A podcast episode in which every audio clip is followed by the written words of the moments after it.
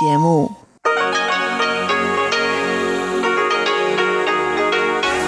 Hier ist Radio Taiwan International. Herzlich willkommen zum halbstündigen deutschsprachigen Programm von Radio Taiwan International. Am Mikrofon begrüßt Sie Ilon Huang. Und das haben wir heute am Donnerstag, den 18. März 2021 für Sie im Programm. Zuerst die Nachrichten des Tages, anschließend Taiwan 3D mit Lukas Klipp. Lukas Klipp erzählt heute, was er über Taiwans Teekultur erfahren hat. Und zum Abschluss rund um die Insel mit mir Ilon Huang, heute mit dem zweiten Teil des Gespräches mit Wakas Adenwala, Asienanalyst in Singapur für The Economist Intelligence Unit, der Organisation, die seit 2006 jedes Jahr den Demokratieindex herausgibt. Im zweiten Teil des Gespräches geht es speziell um Taiwan, das im Demokratieindex 2020 zum ersten Mal als vollständige Demokratie gelistet wird. Doch hören Sie zuerst die Tagesnachrichten. Sie hören die Tagesnachrichten von Radio Taiwan International. Zunächst die Schlagzeilen. Frankreich widersetzt sich Peking wegen eines geplanten Besuches eines französischen Parlamentariers in Taiwan. Taiwans Präsidentin erklärt, dass die Eröffnung eines vierten Atomkraftwerks keine Option ist. Und Taiwan erlaubt chinesischen Geschäftsreisenden nach einjährigem Verbot die Einreise. Und nun die Meldungen im Einzelnen.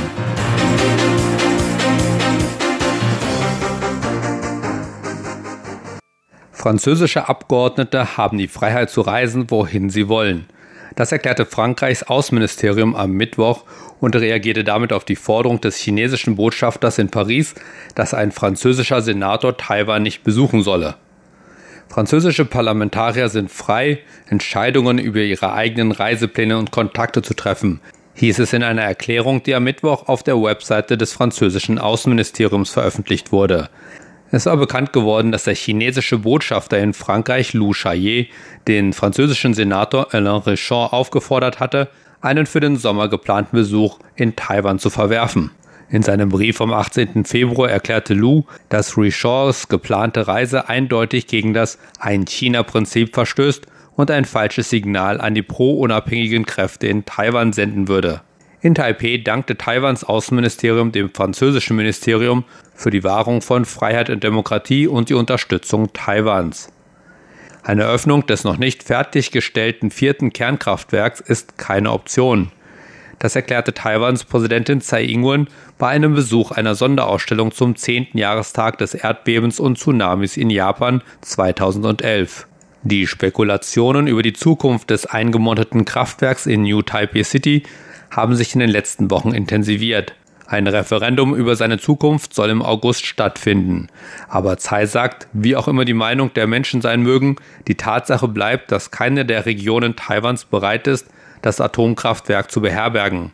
Sie sagt, dass das Kraftwerk mit einem hohen Preis in Bezug auf Sicherheit, Kosten und Bauzeit verbunden ist. Aus diesem Grund, sagte sie, ist es keine Option. Tsai sagte weiter, dass die Regierung mit ihren Plänen zur Energiewende fortfahren wird.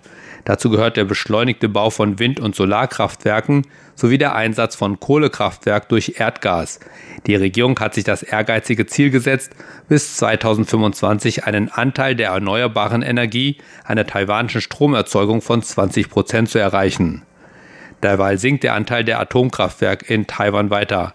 Die Präsidentin postete am Mittwoch auf Facebook, dass die Kernkraft im Jahr 2020 nur noch etwa 11 Prozent der taiwanischen Stromerzeugung ausgemacht hat. Der Höchststand von über 50 Prozent wurde im Jahr 1985 verzeichnet. Chinesische Staatsangehörige dürfen wieder einen Antrag für Geschäftsreisen nach Taiwan stellen. Das erklärte Taiwans Kommission für Festlandangelegenheiten am Montag, mehr als ein Jahr nachdem dies aufgrund der Covid-19-Pandemie verboten wurde. Unter der neuen Politik können chinesische Staatsangehörige ab sofort beim Innenministerium beantragen, Taiwan zu besuchen, um vertragliche Verpflichtungen zu erfüllen, sagte der Direktor der Festlandskommission Chotai-san auf einer routinemäßigen Pressekonferenz. Chinesische Staatsangehörige können sich auch bewerben, wenn sie Angestellte von internationalen Unternehmen sind und nach Taiwan versetzt wurden, fügte Chiu hinzu. Die Entscheidung, die Einreise chinesischer Geschäftsreisender zu erlauben, wurde getroffen, um den Geschäftsaustausch über die Taiwanstraße hinweg zu fördern. Die Festlandskommission hat die Angelegenheit mit Taiwans Epidemie-Kommandozentrum besprochen, unterstrich Tio.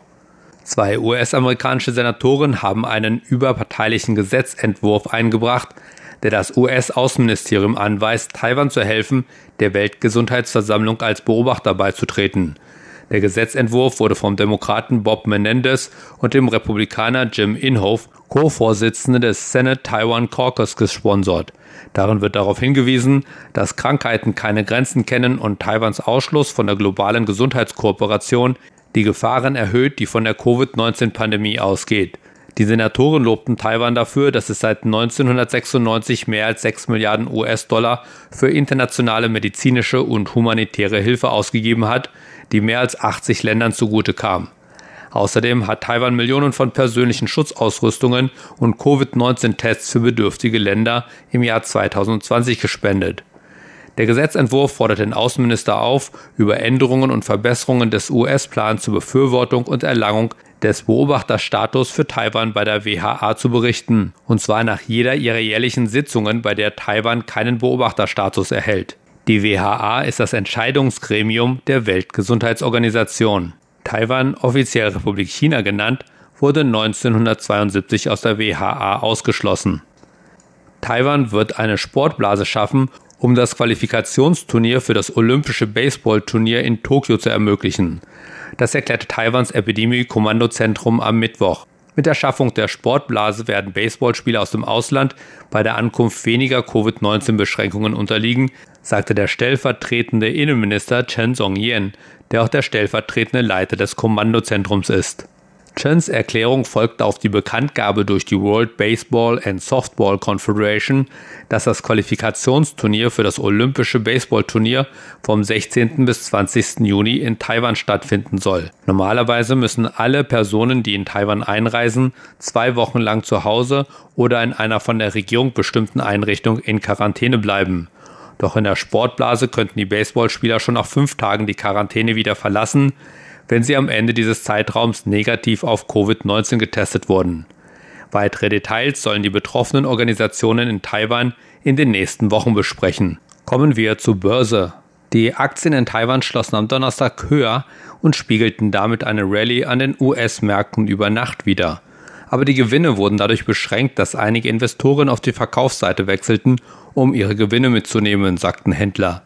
Nachdem der TAIX im Laufe des Handelstages schon die 16.400 Punkte Marke überschritten hatte, begannen Investoren ihre Gewinne einzufahren, worunter zum Beispiel Taiwan Semiconductor Manufacturing Corporation litt. So schloss der TAIX nur 72,02 Punkte oder 0,44 Prozent im Plus. Damit lag der Abschlusskurs bei 16.287,84 Punkten.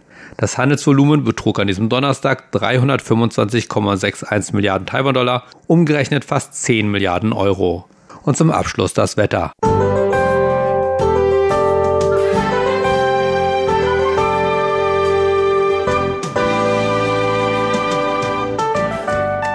In Nordtaiwan sollte es eigentlich ein sonniger Tag sein, der jedoch aufgrund der schlechten Luft im Dunst verschwand. An der Ostküste war es wolkig und es kam zu vereinzelten Niederschlägen. In Zentral- und Südtaiwan blieb es weiterhin sonnig und trocken. Die Höchsttemperaturen lagen im Norden zwischen 27 und 29 Grad, im Osten bei 26 bis 27 Grad, während die Höchsttemperaturen in Südtaiwan zwischen 28 und 30 Grad lagen. Und nun die Vorhersage für morgen, Freitag, den 19. März 2021. Im ganzen Land ist es sonnig und trocken. Nur an der Ostküste ist es bewölkt und an der südlichen Ostküste kann es zu Niederschlägen kommen. Die Höchsttemperaturen liegen im Norden zwischen 26 und 29 Grad, im Osten zwischen 23 und 28 Grad, während die Höchsttemperaturen in Südtaiwan zwischen 28 und 34 Grad erreichen. Weiterhin deutet nichts auf die notwendigen Regenfälle, insbesondere in Mittel- und Südtaiwan hin. Außerdem ist der nur leichte Wind aus östlicher Richtung nicht stark genug, um die verschmutzte Luft wegzupusten, weshalb für die nächsten Tage mit schlechter Luftqualität in den Städten zu erwarten ist. Das waren die Nachrichten des heutigen Tages. Weiter geht es nun mit dem Programm für Donnerstag, den 18. März 2021. Weiter geht es nun mit Taiwan 3D und Lukas Clip. Lukas Clip erzählt uns heute etwas über die taiwanische Teekultur.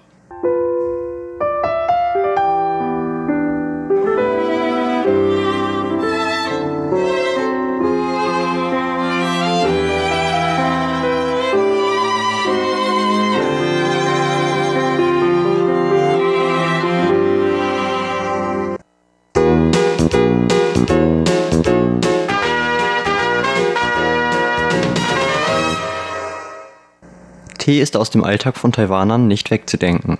In ihrer Freizeit sammeln sich Bekannte um einen Tisch, um über Neuigkeiten aus ihrem Leben zu tratschen. Auf dem Tisch ist dabei stets eine Kanne Tee vorzufinden. Ein Teil der Gespräche ist dabei nicht selten dem delikaten Geschmack des Tees gewidmet. Auch zu Hause wird nach dem Abendessen oft eine Kanne Tee eingegossen.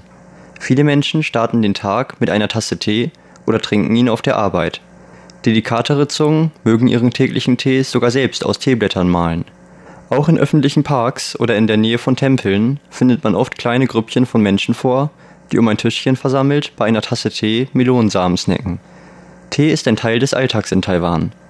Das subtropische Klima Taiwans eignet sich hervorragend zum Anbau einer Vielfalt von Teesorten. Der beliebteste ist der Oolong-Tee, für welchen Taiwan weltweit bekannt ist. Etwa 20 Prozent des weltweiten Oolong-Tees wird in Taiwan produziert. Doch auch schwarzer und grüner Tee erfreuen sich großer Beliebtheit. Anfang des 17. Jahrhunderts brachte die niederländische Ostindien-Kompanie das erste Mal grünen Tee von China nach Europa. Schon Mitte des Jahrhunderts erfreute sich Tee unter dem britischen Adel als Nachmittagstee großer Beliebtheit. Während die Geschichte des Tees im Westen also noch verhältnismäßig jung ist, wird Tee im chinesischen Kulturkreis schon seit Jahrtausenden getrunken. Historiker sind sich nicht so ganz sicher, wann das erste Mal in der Geschichte der Menschheit Tee getrunken wurde. Eine beliebte Legende berichtet allerdings davon, wie vor schon mehr als 3000 Jahren der legendäre Kaiser Shinnung das Getränk entdeckt haben soll. Während er unter einem Baum schlief, soll ein Teeblatt in seine Schale mit heißem Wasser gefallen sein. Ob an dieser Legende was dran ist, kann heute zwar niemand mit Sicherheit sagen. Historiker sind sich allerdings darüber einig, dass der Tee schon vor über 2500 Jahren in China getrunken wurde. Damit ist er eines der ältesten Getränke der Menschheit.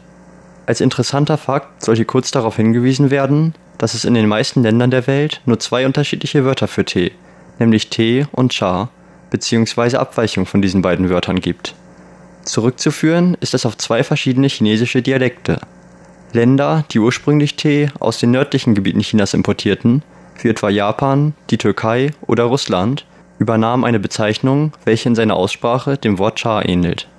Länder, die den Tee wiederum aus dem Süden Chinas bezogen, wie Deutschland, Spanien oder England, übernahmen die Bezeichnung Tee. Der Tee bietet ein gutes Beispiel dafür, wie Taiwan von vielen verschiedenen Staaten beeinflusst wurde und verschiedene Kulturen in sich verschmolzen hat, was es zu dem interessanten Staat macht, den wir heute kennen. Die Geschichte des Tees in Taiwan geht zurück auf 16. Jahrhundert, als die Holländer begannen, Tee in kleinen Mengen auf der Insel anzubauen. Doch erst im 18. Jahrhundert, als die Chinesen nach Taiwan kamen, wurde Tee in großen Mengen angebaut. Die moderne Geschichte des Tees in Taiwan beginnt im 19. Jahrhundert mit dem britischen Geschäftsmann John Dodd, welcher nun als Vater des Oolong-Tees in Taiwan bekannt ist. Dort ließ das Teegeschäft in Taiwan gedeihen. Während der japanischen Besatzungszeit ließen die Japaner schwarzen Tee auf der Insel anbauen, um mit dem britischen Tee zu konkurrieren. Die Japaner produzierten Tee in Massen und machten den taiwanischen Tee als Formosa-Tee weltweit bekannt. Nach Ende des Zweiten Weltkriegs sank der Anbau von schwarzem Tee allerdings schnell wieder ab. In den 1980er Jahren ermutigte die taiwanische Regierung ansässige Bauern dazu, mit dem Anbau von Tee in hochgelegeneren Gebieten zu experimentieren. Das Ergebnis ließ sich sehen. Man stellte fest, dass auf hohen Bergebenen angebauter Udong-Tee einen besonders guten Geschmack hatte. Denn niedrigere Sauerstoffwerte führten dazu, dass die Pflanzen langsamer wuchsen und sich dadurch konzentriertere Geschmackschemikalien in den Blättern sammelten. Nach der Devise je höher, desto leckerer begannen einige Bauern sogar, Tee in Höhen von bis zu 2500 Metern anzubauen. Dieser Tee gehört zu dem am teuersten verkauften Tee in Taiwan. Bei der kleinen Fläche der Insel ist es allerdings unmöglich, dem weltweiten Bedarf an Taiwans Tee nachzukommen, weshalb nur sehr wenig des Tees tatsächlich ins Ausland importiert wird. Im Gegenteil ist Taiwan sogar auf Teeimporte aus dem Ausland angewiesen. In China und Taiwan wird Tee in der Regel heiß und ungesüßt verzehrt. Er wird vor allem als Nachmittagsgetränk bei geselligen Treffen entweder zu Hause in Cafés oder traditionellen Teehäusern genossen. Die meisten chinesischen und taiwanischen Tees sind nicht aromatisiert, doch es gibt einige beliebte Teesorten, welchen auf natürlichem oder künstlichem Wege Geschmäcker beigefügt wurden. Einige dieser Sorten sind der Jasmintee, Kräutertees oder Früchtetees. Heutzutage kann man in jedem Geschäft in Taiwan außer dem kalten, ungesüßten Tee aus der Plastikflasche kaufen. Das mag für Deutsche etwas befremdlich wirken, da man in Deutschland Tee in der Regel nur warm trinkt. Hat man allerdings einmal einen taiwanischen Hochsommer erlebt, will man die gekühlten Flaschentees um nichts in der Welt mehr missen. Ein beliebter Ort zum Teegenuss in Taipei ist der Berg Maokong. Einst das größte Teebauangebiet Taipehs ist der Maokong nun ein berühmter Touristenspot. Mit der Seilbahn leicht zu erreichen, kann man in einem der Teehäuser auf dem Maokong gleichzeitig den dortigen Tee sowie die Nachtkulisse Taipehs genießen. Wenn man Glück hat, ist der Himmel sogar klar genug, um die Milchstraße zu entdecken. Wie trinkt man nun also guten Tee? Um Tee, zumindest nach Ansicht der hiesigen Bevölkerung, in seiner Gänze genießen zu können, muss man auf allerlei Dinge wie die Temperatur des Wassers, die Menge der Teeblätter und die Art der Teekanne achten. Besonderer Wert auf die korrekte Zubereitung des Tees wird in der sogenannten Teezeremonie gelegt. Ist man an der Teekultur ostasiatischer Länder interessiert, kommt man nicht umhin, früher oder später an einer dieser Teezeremonien in einem der hiesigen Teehäuser teilzunehmen. Einflüsse aus China, Japan und westlichen Ländern machen die taiwanische Teezeremonie zu einem einzigartigen Erlebnis. Die taiwanische Zeremonie legt nicht so viel Wert auf zeremonielle Riten wie die japanische Teezeremonie, sondern bezeichnet einfach die Zubereitung von Tee, durch welche dieser sein volles Potenzial entfalten kann. Die Zeremonie besteht aus mehreren Etappen, welche je nach getrunkener Teeart variieren mögen. Viele Etappen haben einfach das Ziel, den Tee zu würdigen, also sein Aroma, Aussehen sowie natürlich seinen Geschmack. Die Teekanne und Tassen müssen erwärmt werden, die Teeblätter gewaschen und das heiße Wasser von einer bestimmten Höhe auf die Blätter gegossen werden, woraufhin der Tee für eine festgelegte Zeit ziehen muss. Ein besonderes Merkmal der taiwanischen Teezeremonie ist die sogenannte Riechtasse, eine Tasse, deren Form speziell dem Zweck dient, den Duft des Tees genießen zu können. Es gehört zur Etikette, dass man den Tee in drei Schlucken genießt. Ein kleiner Schluck am Anfang, ein großer Schluck in der Mitte und ein letzter Schluck zum Genießen des Nachgeschmacks. Nach dem Trinken des Tees werden die benutzten Teeblätter ausgebreitet und von den Teilnehmern der Zeremonie wertgeschätzt. In der Folge werden von den Gästen Komplimente zum Tee ausgesprochen. Die Teezeremonie ist eine von vielen klassischen artistischen Bräuchen des ostasiatischen Kulturkreises, zu denen auch die Kalligraphie oder das künstlerische Stecken von Blumen gehört. Diese Bräuche sind fest mit der Teezeremonie verbunden. In der Regel kann man in dem Raum, in dem die Zeremonie stattfindet, Kalligraphie oder Blumen entdecken, die zur beruhigenden Atmosphäre des Raumes beitragen. An der Teezeremonie lässt sich erkennen, dass der Tee für Taiwaner nicht lediglich ein Getränk ist, sondern ein tief verwurzelter Bestandteil der taiwanischen Kultur. Doch ungeachtet aller Tradition des Teetrinkens entwickelt sich auch dieser in unserer modernen Welt stetig weiter. Obwohl natürlich noch immer ungesüßter Tee in allen Geschäften zu finden ist und von wohl fast jedem Taiwaner täglich getrunken wird, ist es besonders der Tapioca-Milchtee, dem in den letzten Jahren weltweit Aufmerksamkeit geschenkt wird. Der Tapioca-Tee wird in Taiwan inzwischen an jeder Straßenecke und auch in den Cafeterien der Universitäten für Preise von oft nicht mehr als einem Euro pro großen Becher verkauft. Wagt man sich als Ausländer zum ersten Mal an eine der vielen lokalen Tapioca-Teeketten, wird man erstmal von den zig verschiedenen Teesorten überwältigt, die sich auf der Menükarte auflisten. Ein weiteres kleines Hindernis, das man aus Deutschland vielleicht nicht so gewohnt ist, ist, dass man bei der Bestellung selbst entscheiden muss, wie viel Eis und Zucker man in seinem Tee haben will. Ich kann übrigens nur raten, je weniger Zucker, desto besser. Denn selbst der Milchtee ohne Zucker schmeckt verdächtigerweise noch ziemlich süß. Doch so beliebt der taiwanische Milchtee auch sein mag, will man bei einem Besuch von Taiwan das Land auf authentische Weise erleben, kommt man nicht umhin, einem der hiesigen Teehäuser einen Besuch abzustatten und sich an einer Schale tausendjähriger Kultur zu erfreuen.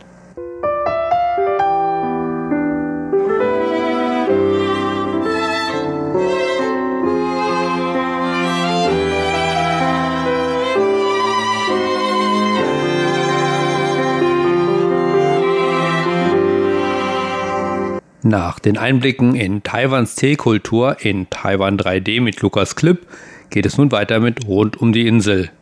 Heute mit dem zweiten Teil des Gespräches mit Wakas Adenwala, Asienanalyst in Singapur für die Economist Intelligence Unit, über den von der Organisation herausgegebenen Demokratieindex 2020.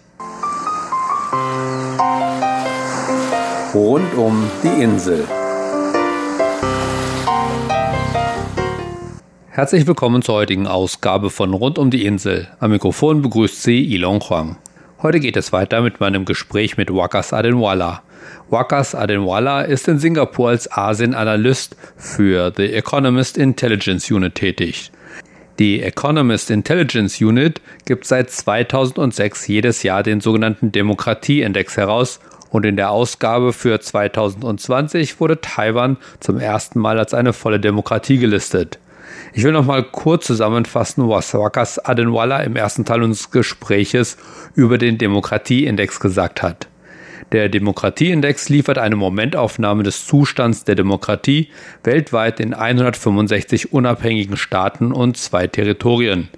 Dies deckt fast die gesamte Weltbevölkerung und die große Mehrheit der Staaten der Welt ab. Der Demokratieindex basiert auf fünf Kategorien Wahlprozess und Pluralismus, die Funktionsweise der Regierung, politische Partizipation, politische Kultur und bürgerliche Freiheiten. Basierend auf den Ergebnissen einer Reihe von Indikatoren innerhalb dieser Kategorien wird jedes Land dann selbst in einen von vier Regimetypen eingestuft. Vollständige Demokratie, mangelhafte Demokratie, hybrides Regime oder autoritäres Regime.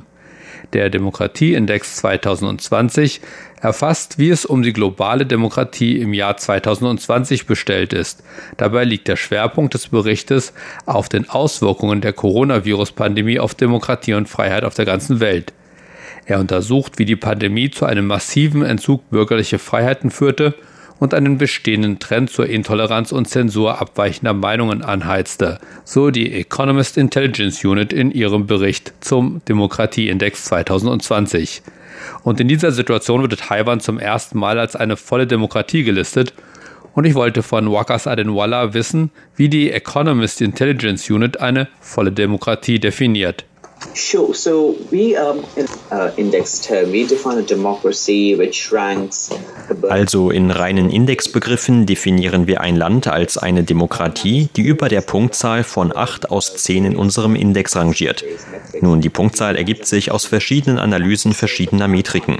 Wie ich bereits erwähnt habe, betrachten wir verschiedene Faktoren. Für Taiwan haben wir also eine Verbesserung in allen fünf Säulen festgestellt. Wir sahen eine Verbesserung in Taiwans Wahlprozess und Pluralismus Tourismus. Wir sahen auch eine Verbesserung in der funktionierenden Regierung und dann auch eine gute politische Beteiligung und politische Kultur. Auch die bürgerlichen Freiheiten haben sich verbessert, was einen starken Kontrast zum Rest der Welt darstellt. Denn in den meisten Ländern haben sich die bürgerlichen Freiheiten sogar verschlechtert. Also Taiwan war eines der wenigen Länder, die keinen strengen Lockdown verhängen mussten, wie man es in Großbritannien oder anderen europäischen Ländern gesehen hat. Und so hat Taiwan es geschafft, zu überleben und auch ohne Lockdown einen ziemlich anständigen Job zu machen. Also und wie haben Sie das festgestellt? Wie haben Sie bestimmt, dass Taiwan sich verbessert oder wo es sich verbessert hat? Gab es auch Leute, die Ihnen hier geholfen haben oder wie haben Sie diese Informationen bekommen? Right. So, for instance, uh, we actually monitor a lot of developments on ground through our contributors. We actually monitor the news quite Also zum Beispiel, wir analysieren tatsächlich eine Menge Dokumente durch unsere Leute vor Ort. Wir verfolgen eigentlich ziemlich regelmäßig die Nachrichten. Offensichtlich haben die Wahlen im letzten Jahr dazu beigetragen, unsere Meinung über Taiwan ziemlich stark zu bekräftigen. Ja, viele Trends über Taiwan waren schon vorher vorhanden. Aber natürlich wollten wir mehr Beweise dafür haben, dass es nicht nur ein Jahr ist, dass Taiwan sich verbessert sich dann aber im Jahr darauf wieder verschlechtert. Dinge wie zum Beispiel die Verbesserung der Transparenz bei der politischen Finanzierung halfen uns, unsere Meinung über die demokratischen Ideale in Taiwan zu bekräftigen. Andere Faktoren bestätigten unsere Ansichten, wie zum Beispiel, dass sich die Wahrnehmung der Menschen über das Funktionieren der Demokratie verbessert hat oder auch, dass sich die Wahrnehmung der Menschen darüber, wie wichtig die Demokratie für den Staat ist, verbessert hat how democracy actually matters for the state actually really helped reaffirm our views. Und ist jetzt alles gut in Taiwan oder gibt es Aspekte, wo man sich verbessern muss? Things are definitely better than they used to be, uh, but there's always room for improvement. Uh, uh, what we mean by this is that Taiwan. Die Dinge sind definitiv besser als früher, aber es gibt immer Raum für Verbesserungen. Was wir damit meinen ist, dass Taiwan auf dem Demokratieindex immer noch auf Platz 11 steht. Es gibt also noch Raum für weitere Verbesserungen, speziell bei der politischen Beteiligungskultur. Wir denken, dass es sich noch ein bisschen mehr verbessern könnte. Natürlich hat Taiwan 10 von 10 Punkten beim Wahlprozess und beim Pluralismus erreicht. Das ist also die volle Punktzahl. Es könnte sich aber in anderen Aspekten weiter verbessern. Wie zum Beispiel eine funktionierende Regierung ist ein solcher Aspekt. Auch die politische Kultur ist aus unserer Sicht ein Aspekt, in dem sich Taiwan noch ein bisschen verbessern könnte. Im Zusammenhang mit dem Putsch in Myanmar habe ich vor kurzem einen deutschen Experten gehört, wie er sagte, dass die Demokratien in Südostasien im Allgemeinen zurückgedrängt würden. Meine Frage ist, denken Sie, dass das stimmt? Und zweitens, kann Taiwan hier einen positiven Einfluss auf diesen Trend haben? So, unfortunately, yes, this is true. Uh, democracy in Southeast Asia in general is being constrained. Uh, Leider ja, das ist wahr. Die Demokratie in Südostasien im Allgemeinen wird weiter eingeschränkt. Das ist nicht nur in Myanmar so. Da ist auch Thailand und sogar in Malaysia mit der Bewegungskontrollverordnung. Diese Bewegungskontrollverordnung und auch der Covid-Notstand, der im Grunde alle parlamentarischen Operationen bis mindestens August ausgesetzt hat. Das alles spiegelt einen Trend in Richtung einer Verschlechterung der Demokratie in Südostasien wider. Myanmar ist natürlich ziemlich krass, aber insgesamt ist die Region sehr vielfältig. Es gibt Länder wie Malaysia, es gibt Länder wie Singapur, Indonesien, in denen es Wahlen gibt. Aber dann gibt es Länder wie Vietnam und Laos, die ziemlich autokratisch sind. Und jetzt wird sich auch Myanmar in diese Reihen einreihen, nachdem es den Putsch und die Militärdiktatur hat. Also ja, leider leidet die Demokratie in ganz Südostasien. Und der zweite Teil Ihrer Frage, der Einfluss von Taiwan. Ich denke, obwohl diese Länder gerne starke Handelsbeziehungen mit Taiwan hätten, glaube ich nicht, dass Taiwans demokratische Ideale und Standards einen starken Einfluss haben werden. Leider sehen Sie Japan und Südkorea, Australien, Neuseeland, das sind Demokratien, volle Demokratien in der Region. Sie haben auch durch ihre Handelsbeziehungen mit diesen Ländern keinen starken Einfluss.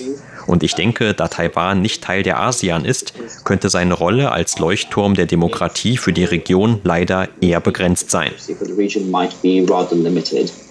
Tatsächlich sehen wir das ja auch in anderen Aspekten von Taiwans Beziehungen. Ich meine, alle reden davon, dass Taiwan ein Beispiel für Demokratie sei und wie Taiwan mit der Pandemie umgeht. Aber am Ende folgen die meisten Länder oder Unternehmen immer noch China. Exactly. I mean, it's unfortunate because, Genau, das ist bedauerlich. Ich meine die ganze Welt oder zumindest die Menschen, nicht die Regierungen. Aber die Menschen denken alle, dass Taiwan zumindest Teil der WHO sein sollte, wenn man bedenkt, wie es mit Covid umgeht und wie die Welt von Taiwan lernen könnte. Aber auch hier haben Sie recht, denn viele Länder werden von China diplomatisch unter Druck gesetzt. Oder sie haben engere Beziehungen, Handelsbeziehungen mit China. Und China kümmert sich nicht um die Menschenrechte und die Menschenrechte sind für uns eine große Säule bei der Bestimmung der demokratischen Standards und Ideale in einem Land.